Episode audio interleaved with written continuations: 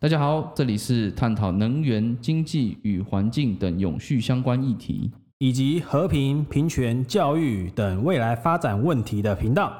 我是 Carter，我是 Kevin，欢迎收听 KC Play。那我跟大家说一下，就是我们哎、之前我们有一阵子两个礼拜了吧，对直接没有录录这个 podcast 录音。呃，其实这两个礼拜大概都在忙搬家的事情啊。然后嗯不是我搬家，我也很想搬家，但是是帮我哥搬家。帮一个玩嗯你知家，道我跟你讲，所以一直忙着这个，所以没办法跟大家就是录下一个段这个节目这样子。那我哎、那我不在的时候，Kevin 都在做什么？我吗？你也知道最近疫情比较严重嘛，所以其实基对啊本上就每天都八九万人这样子在染疫吼。对啊，当然这是最近的事情嘛。这那个时候是还在嗯山脚，就还没到山顶，就是还在准哦备增加人数当中。一做就是两三万、两三万，然后三四万、四五六万这样子。对啊，那哦现在就是说，呃，那疫情原因嘛，所以其实我们也不太出来，因为嗯风险比较高。那现在慢慢的，好像政府比较宽松一点，嗯对吧那我们就哎、诶觉得可以出来透透气这样子。都有你有保险 吗？没 有，没保险很可惜。哦，还好。对，你就看到有保险的人都在外面，没保险的都归在家里。那我们有保险的根根本就是那个等着什么，等着确诊，然后等领保险金的感觉。之类的，对啊，对啊，然后所以你有保吗？我有我有保，你有保啊？我有保我有保那我保你有没有保险领 到？当然还没啊，没有领到不是还没，还没不想好不好？不要 不要故意去染疫，这很危险。危险的发言。对对对，不想不想领。可是我我毕竟工作还是要去嘛，嗯，所以大家哦还是多多保护自己啊，酒精要戴好啦，然后面口罩那些都还是都要戴好这样子。就嗯该做的一些，对啊，该做的出赛要有了，不然那个真的是呃确诊的得不偿失，不然每次确诊的病病况啊那个症状也不一样，对不对？没错，好，那我们就不要，大家不要确诊。 好，反正反正我都待待在我哥这里，好还 OK。好，那我们上一次的呃节目也是在讲那个核能的那个议题嘛，对不对？对，可不可以帮我回忆一下嘛？就是我跟们大家回上忆一一下次主要提到就是我们为什么会使用核能，那嗯还有嗯提到就是核能它的一些作用机制嘛，就是它包括它怎么发电整个过程的描述，对，这是第一个嘛。那我们后来好像讨论到说，哎，为什么大家会比较反对核能？那以及嗯就是最后你你提到的那个绿能的部分，就是哎、们我有提到一些绿人，对对对对对对，作为替代能源嘛，但是说它还是有一些问题，应该等待着怎么解决。对对对。上次主要是应该是讲这三个，对，嗯我有提到，我记得我想想，我提到就是绿能也台湾有在发展，核能也台湾要废除核能这件事情。然后我再提到说，我们不是有那个，我们有去上网查那个台电的那个绿能啊，呃，总电量的一个百分比嘛，对，就是占比，占比嘛，然后火力是八八十趴八成左右，对，然后核能是十成十趴左右，对啊，对啊，对然啊，后其他的就是风啊、太阳能，就是占了差不多也占了十趴啦，十成。那火力最大的就是空屋嘛问嗯空题屋，所以对我才说，那核能也有二十，也有十嘛。那它的那它的，据我所知啊，就我这个外行人所知啦，它的发电量是最高的嘛，对不对？发电量最高，但它对的问题大家就是怕那个核废料。核废核废料料，对对啊，怕就是怕核废料，所以大家就就说，虽然它再好，再再那个再有效率，那核废料问题那怎么说啊？你就算了解，其实你也是不太希望说啊核废料放你家附近，对，那所以说，哎，我们其实今天就想说嗯，了解一下，对，嗯，对，了解一下我们台湾做的方式跟国外做的方式大概有什么样的，都个别做什么样子啦，对，就针对核废料的处理，啊处理方式，对对对对，应该怎么处理，跟别人他现在是怎么处理这样子。对，我们应该比较想要了解这个部分。那台湾是怎么处理的？台湾哦，其实老实说，台湾目前，呃，我们那时候有讨论到嘛，有分高阶跟低阶嘛。对，对，那其实高都在蓝屿那阶，里，我们先讲高阶废核废料好了。高阶核废料就是我们俗称就是那个燃料棒，那我们针对高阶啦，对，高阶我燃们料主要棒啊针嘛对高阶，因为其实低阶我们有讨论到，就是说它其实没有没那么，太大的伤害啊。嗯嗯，嗯，对，那高阶核废料呢，其实呃，老实说，多半是我们会放在那个我们那时候说那个叫冷却池，对而且冷对却对池对，那因为高阶核废料，它是需要非常挖非常深的地层，多深将近五百公尺。五百公尺，哦有人现在说三百，可是后来他们就去往下探测，就是说到达三百这个安全安全度不够。为什么？因为我简单讲啊，就是说，呃，对我们一般吸收人体啊，最、哦最高的吸收量，是一个小时最多吸收叫零点一微西弗。所以那是什么单位？那个西弗的意思，它其实就是哎，辐射剂量啊嗯，哼在生物体内会产生的影响程度的一个计量单位。对，你就把它视成它越高，它对生物的危害就越大就好了。等于是呃，一个人可以在一天里面吸收的辐射的量大概是零点一这个对单位，好西弗这个单，维西弗这个单位。对， OK 维是指它已经到比较低的那个单位。哦，对，我们说毫米嘛，然后微米这样子。哦，那它是毫西弗、微西弗，就微西弗其实就很小很小的剂量，但是你只要人体只要零点一微西弗每个小时，嗯嗯，对你就会会怎样？呃对身体会产生一些影响。就会有影响。呃，基本上辐射对人体来说是会产生变化，但是我们不知道是好还是不好。 OK，哦，那它真的是不能太多哎，像我们对每天吸二手烟都不止这个量。对啊，对啊，基本上、哦，对你只要零点一微西弗一个小时，就会产生那那个嗯人体会有一些变化。嗯对那当然是最好是不要太太多多了。OK，好，了解了解。那其他国家，就比如说我们台湾已经在做了嘛，那其他对国家你可以你知道有哪些国家已经他们对核废料的处理方式是怎么样子？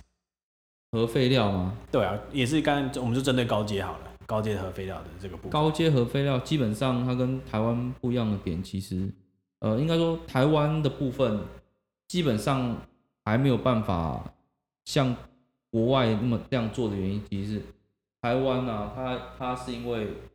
我们的地质比较不稳定，哦，跟地址有关容系。易地震。哎，对，那你是一个很容易呃地震位移的那个板块的话，你很容易会把下面的东西弄上来。哦，环太平洋那个火山地震带。对，哦，所以对其实我我们顶多处理到中段，我们的高阶的最后面处理呢还在规划中。高阶跟中段，对，就是说差我哪们里有嗯，一般有三个步骤。对对，其实不管是国内国外呢，其实现在呃国际上的处理方式呢，基本上大大致相同。对，那等一下我会讲这些国家他们分别哦的处置方式，嗯嗯，大同嗯小异的。大同小就是异，就是他们的第一步一定是什么？先做地质调查，这是最基本的。因为你放在地嗯嗯我址我们先说哪个国家好了，我们哎呀，就是最先进的国家，还是说世界上已经有几个好榜样了嘛？还是台湾第一 number one，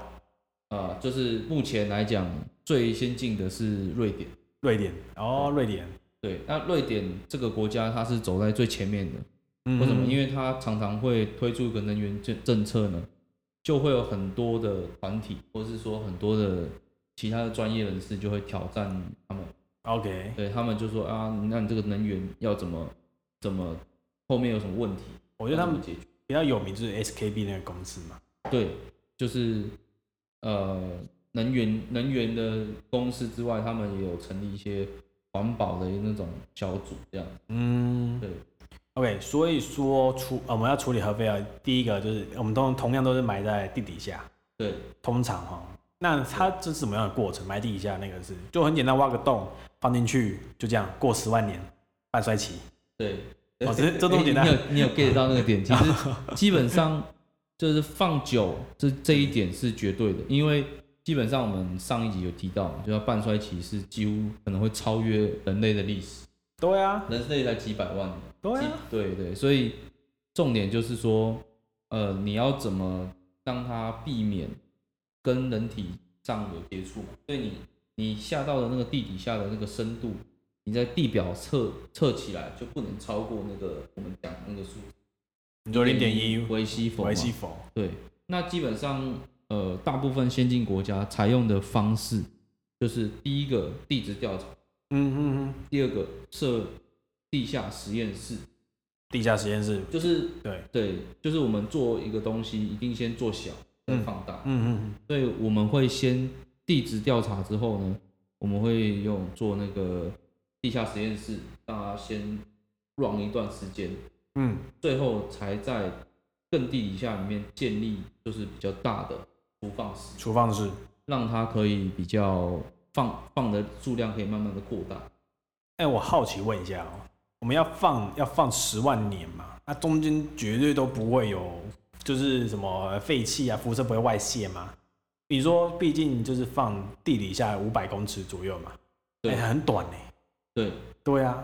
就是五百公很尺，少哎、对啊，我家我们家百货百货公司地下室说不定就比他深。对，没没有了啦，开玩笑。哦不会啦。 我们简单讲，那个地下一楼，你看嘛，楼跟楼之间大概距离差不多两公尺就很高了，哦哦五百公尺，五百公尺相你除以二好了，你相当于是地下两百五十层，哦，差不多倒插一个一零一大楼。非常倒插深，哦，对，对非常深嘛。所以说，基本上那个整整个整个那个过程啊，地质调查之外，你这个挖的那个那个新建的那个时间呢、啊，其实嗯是也是非常长。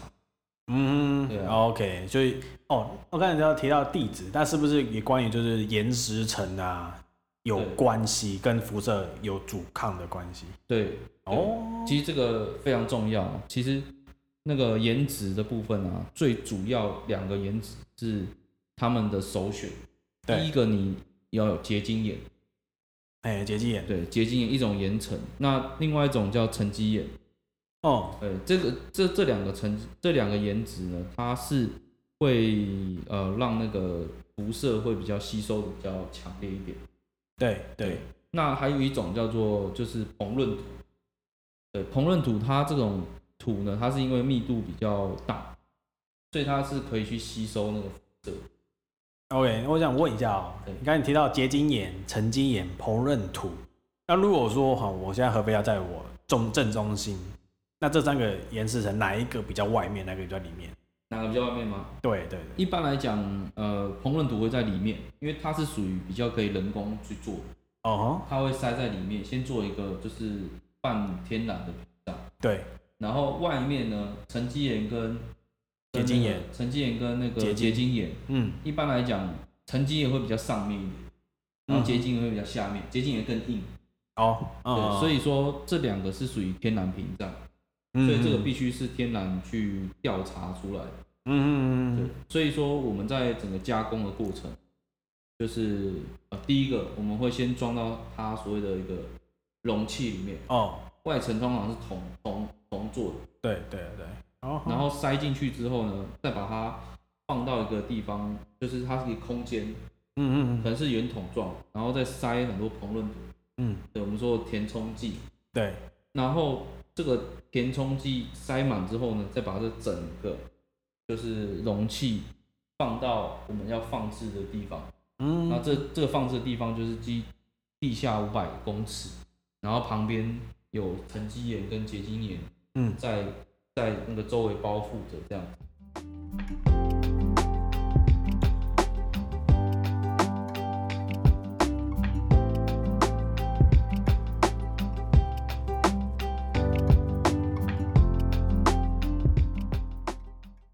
哎，我觉得啊，那个他们放那个实验室在地下嘛，那个如果说说越放越多，啊，你知道地下有地下水啊，会不会影响？我说我们人人们在喝的时候或者取用的时候会有受到影响，因为辐射毕竟是辐射嘛，大家都会怕。对，其实其实针对这个问题，其实就是他们为什么要地质调查这么久的原因。嗯嗯那嗯另外一方面，其实它针对水呢，水的含量嗯，其实有一定它的功能，就是水其实它也可以吸收一些辐射。嗯那这些辐射呢，它可能会因为水的屏障，所以就比较不会穿透出去。哦是这样子，哦，对水还可以吸收辐射。对，所以、哦所以另外一方面，当然你就要调查说这这个生命体有没有在这个水源的周围，会不会被影响？那它会不会饮用造成就是生态的一些变化？这样子，嗯，所以他们会放在就是没有影响生态的这个地区，对就或者说没有水，因为你知道之前我们没缺水的时候就是挖地下水，哦，我是怕这个。对那如果说不影响，还是说它就算可以，反而可以遮挡辐射，没问题。但我们要取用这个水的时候，那是不是要考虑一下？对，所以说这个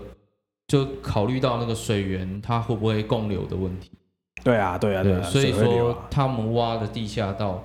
到一个深度之后，嗯这个水它可能就不会可能非地表上的水源了，因为你挖井可能会挖到这么深，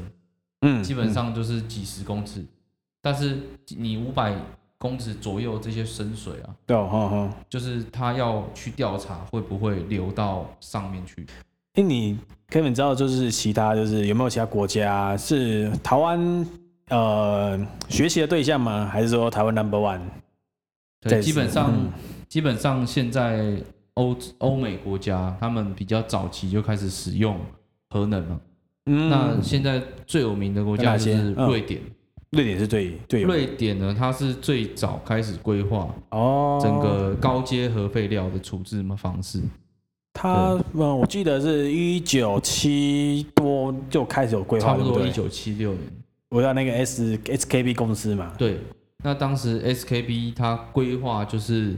呃整个从包装容器到它的那个填充物，嗯到它进到那个整个它的地下室，它他的规划是由多个公司跟民间呢合作去规划出来的一个。一哦个一整个个整理储计划储放那个高阶核废料的地段， OK，对所以它整个规划也是跟我们刚刚讨论到的地址考虑考量地址，然后地深深度嘛，哦，对时间是放深度，然后水源那个生态会不会对影响？我毕竟也是要放个十万年的一个对地方哈，对啊，对啊，就是一个非常冗长的过程嘛，所以他必须要考虑到非常多的层面。对，嗯，那他在他在大概二零零九年，他选定选定在那个那个东哈尔马市，东哈这个尔地方马市，对，对，它是 OK 一它是一个比较空旷的地方，那它离城市呢也有点距离，在海也是在海岸边，哦，海对边，那然有后多个公司，SKB 只是其中一个筹划的公司，嗯嗯，对，它是三间电电力公司共同去建造的一个高阶核废料储放储放地下室。哦对哦，你说 S SKB 是三个电力公司去一起去合资，一起去合作的，就是 SKP 跟其他两间、哦，其他两件哦，好对一起合作， ，OK OK，对了解那，在整个过程其实他们做的已经算快了，他们大概花了将近三十年二三十年的时间，哦，二三十年 是挖了一个五百到一千公尺的这个地下层。这样就要二三十年时间了。对，哦因为其真实它的岩层是非常厚的。哦，对，所以他在过程也是遇到很多问题啊，或是或是有一些什么那个非营利团体去阻挡啊，就是一定会有类似这样哦的一个过程嘛。那最后他们就是决定在二零二九年会开始营运，正式2029运年转。二零二九，嗯，对，它是属于算呃这个几个推动核能的国家里面啊，算是最快的，好像是最就快是的。可以处理到最高阶的核废料。你说算是全世界最快的一个对国家了。几乎是最快的。哦对我记得法国也做蛮久的啦。对，法国他们做很久，但是他们中间也是有遇到一些问题，因为他们当时规划的时候是比较接近那个城市的，他们的那个处置的地方，嗯，那他挖的那个岩层基本上呃有到五百，但是还没有那么的完备，就是整个设施的规划。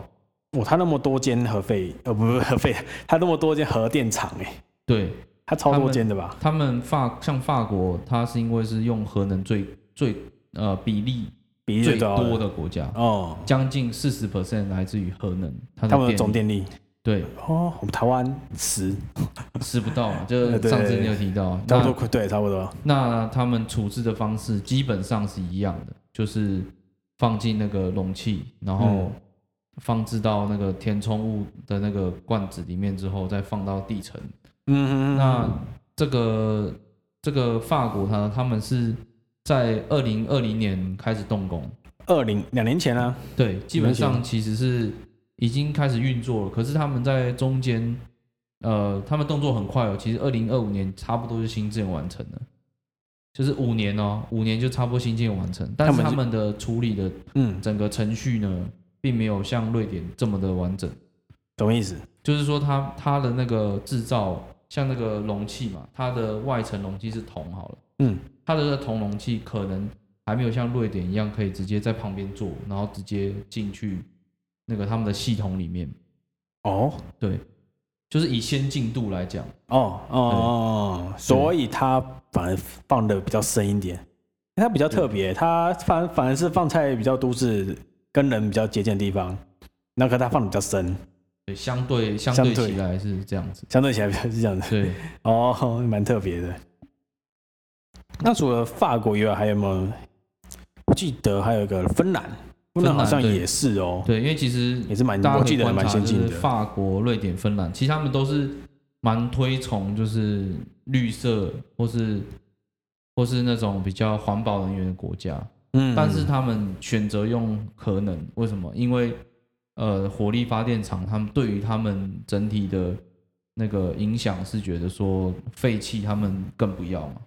那核能他们可以处理，他们有技术可以处理，所以他们选择用核能，哦对。哦，空屋跟核废料，看这两个做抉择。对，那芬兰呢，它其实采用的方式跟瑞典几乎是一致。嗯嗯，对，那它是由那个什么 PO P O S I V A，那我不知道怎么念的，可能是他们的芬兰语这样子。嗯 对，那他们其实在二零二零年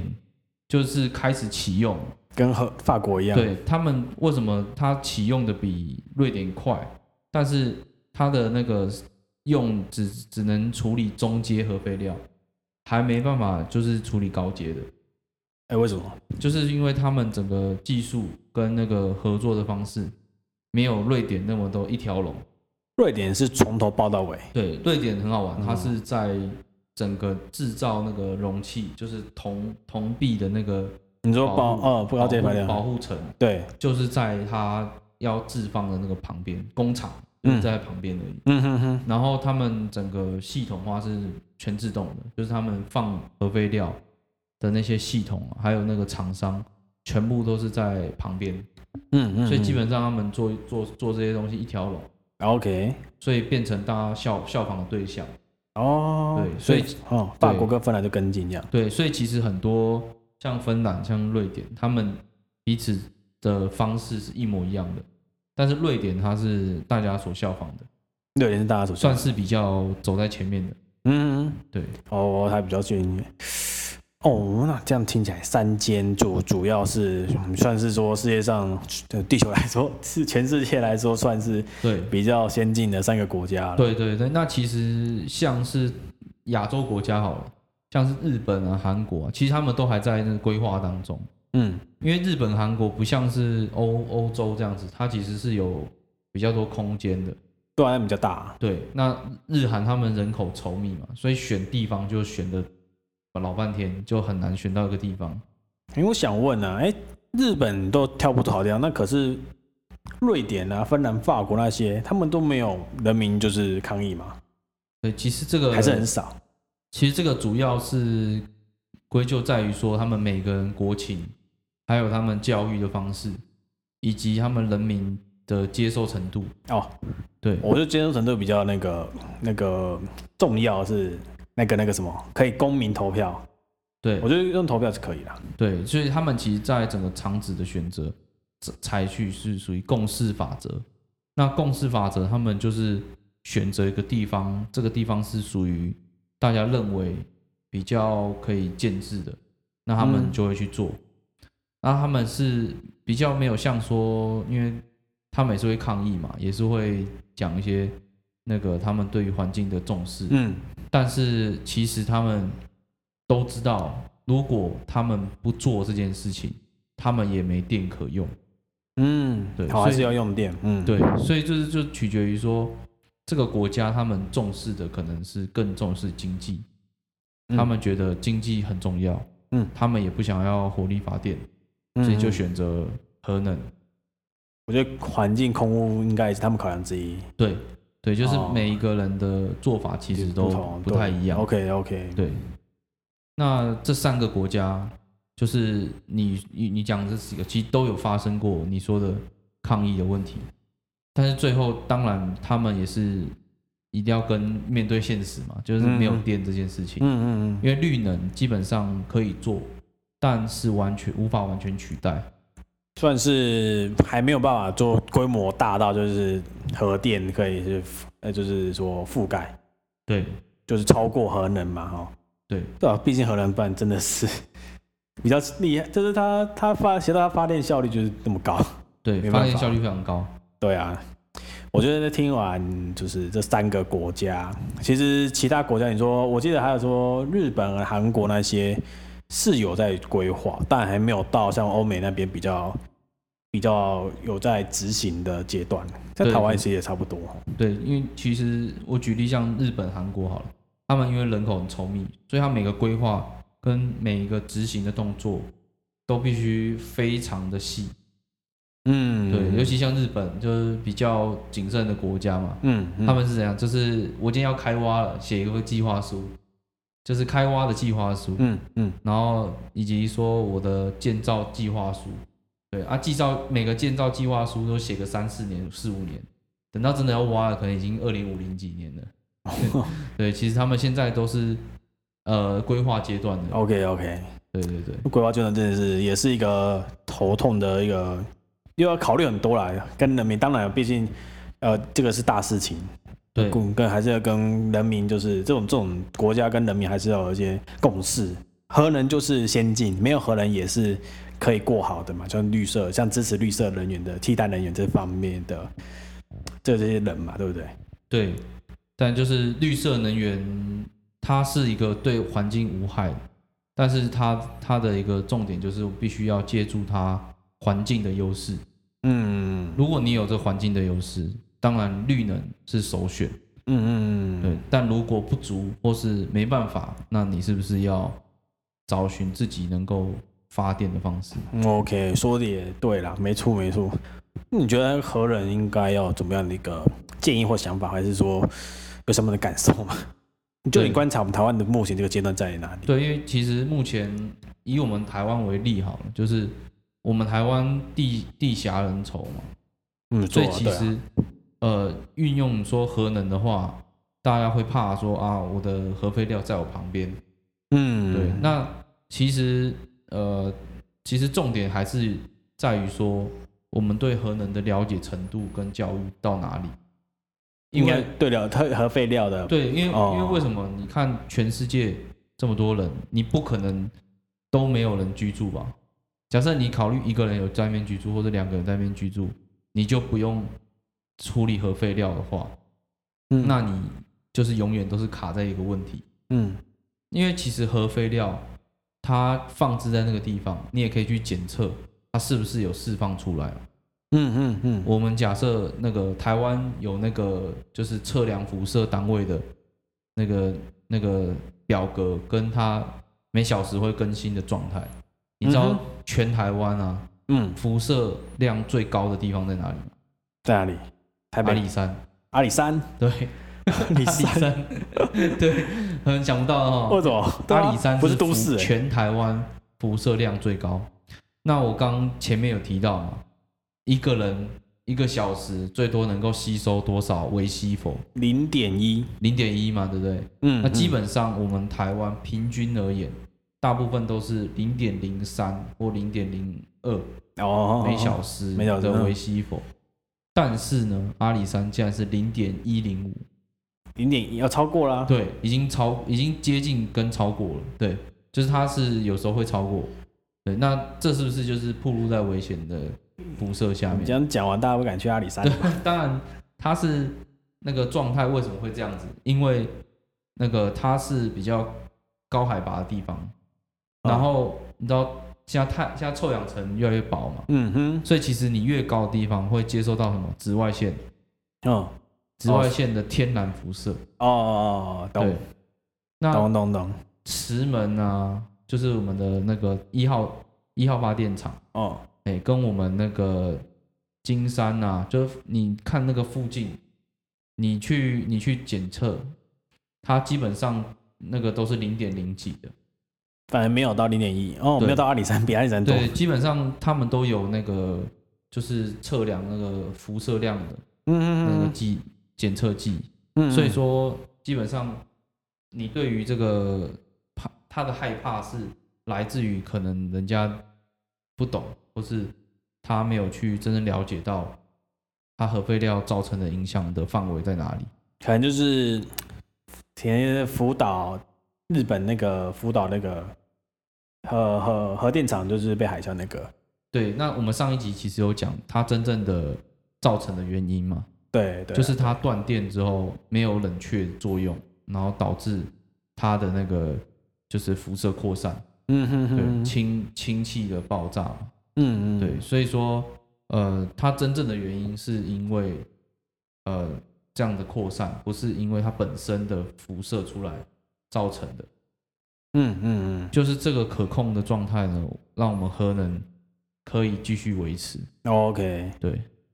OK，我这样子对啦，就是对核废料，其实对核废料多了解的话，其实就就可能说就是害怕，原本是害怕说它的辐射对我们人体有什么影响，结果实际上才发现，天然的辐射，呃，也会比我们这个人造的核电厂更来的严重一点。但对是我以其现在实的状态是这样以。及这样的状态来说，对啊，所以其实的大家对于呃核电脑的恐惧，可能就真的来说核废料的怎么处理、怎么处置，然后比较疑惑，疑惑就是害怕，因为大家都知道那个不想要说。不管怎么，大家都看结果嘛。不管中间发生什么事情，你影响到我的生活，我就是不开心，我就是会害怕啊。对啊，对这个可以理解，这个是可以谅解的。但是我们就要排除，我们当然会在做的时候过程中，你看听到的就是其他国家也是不断的在研究，然后不断的就是在思考说实验室要去怎么检测，地址要怎么检测。那其实都是经过很多专家去考虑、去放、去让这个整个就是整个国家经济啊，或者是说我们一些民生电量、民生用电、工业用电那些能够电力能源能够可以就是更加充裕充足。我们今天的节目就到这边，谢谢大家收听，我们下次下次见见，拜拜，拜拜。